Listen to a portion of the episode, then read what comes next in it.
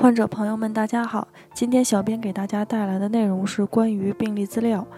病历资料有几种，封存的流程是怎样的？大家在复印和封存的时候应该注意哪些问题呢？首先，病历资料包括主观病历和客观病历。主观病历是医院根据患者的主诉、症状，结合各项化验检查做出的诊断和治疗方案。并根据患者在治疗过程中病情的变化，对方案进行调整。它包括死亡病例讨论记录、疑难病例讨论记录、上级医师查房记录、会诊意见、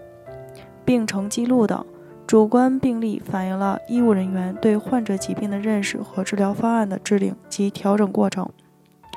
客观病历主要是对患者进行各项检查和治疗护理过程的记录，它包括门诊病历、住院志、体温单、医嘱单、化验单、医学影像检查资料、特殊检查同意书、手术及麻醉记录单、病历资料、护理记录以及国务院卫生行政部门规定的病历资料。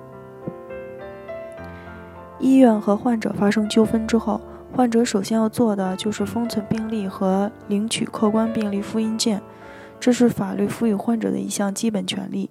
也为今后处理医疗纠纷做好了证据准备。主要步骤有三个：一、提出封存要求，到医院医务处提出封存病历的要求，如果遭到拒绝，可向该院所在地区的卫生局举报；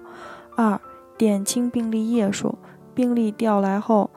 由于医院一般会依据条例拒绝患方阅读的要求，而且病历内容多、专业性强，患方也很难在短时间内看明白，所以患方需要注意的是清点病历页数，然后在医患双方在场的情况下，将全部病历复印并封存。三、封存复印件，为了不影响医院对病历的管理，现在一般都是封存病历的复印件。患者应在封存件的边缘处签字并注明封存日期。复印封存病历需要注意的问题：一、复印时如果是患者本人，请带好身份证或户口本或军人证；如果是死亡患者的法定继承人，需要出示本人身份证和患者死亡证明，同时出示死亡患者法定继承人的证明。如果是代人申请，复印病历，出示被代理人委托书和代理人身份证。二、复印件上必须加盖医疗机构印章。三、封存病历时要注意，即使有部分病历还未完成，依然要申请封存全部病历。